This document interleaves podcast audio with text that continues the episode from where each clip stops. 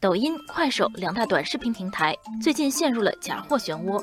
有记者调查发现，不少制假售假者在上面发布短视频，展示山寨大牌商品的生产过程。他们留下微信和微博号，以便出售商品变现。这些商品从四百三十元的高仿 LV 女包到七十八元的山寨迪奥口红，可谓应有尽有。Oh no！虽然抖音和快手官方先后回应说。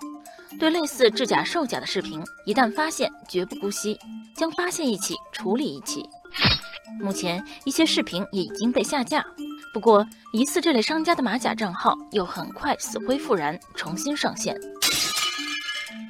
消息一出，网友们不淡定了。喜欢网购化妆品的网友贝尔说：“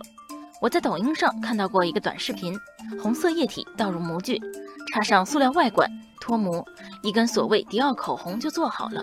膏体上的迪奥商标清晰可见，看得我心惊肉跳。自制假货这么容易，以后还敢在网上买化妆品吗？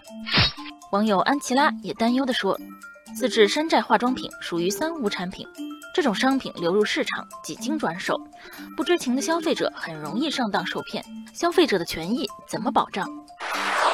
虽然已经有账号因为传播制假售假视频被封禁。但还有不少主播依旧在短视频里大肆宣扬售卖山寨大牌商品，那么责任究竟在谁？网友赵律师说：“如果短视频平台用户仅仅在视频中展示自制化妆品，但没有销售，那么他们的行为不违法；如果用户不仅展示，还注明微信号或在网友评论中回复联系方式私下售卖，那么这类用户的行为是违法的，没得商量。”网友回声认为。这些短视频平台，无论是用户数量还是活跃度，都不可小视，但却被利用变成了假货橱窗。这说明平台在内容审核和监管方面存在漏洞，有义务及时采取删除、屏蔽、断开侵权产品链接等措施，或者直接将这些用户封号。从之前的低俗直播被曝光，到如今的制假售假短视频出现，如何打造一个安全诚信的网络环境，显得尤为迫切。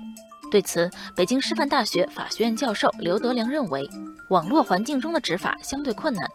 未来需要提高个人的违法成本，引入诚信黑名单等机制，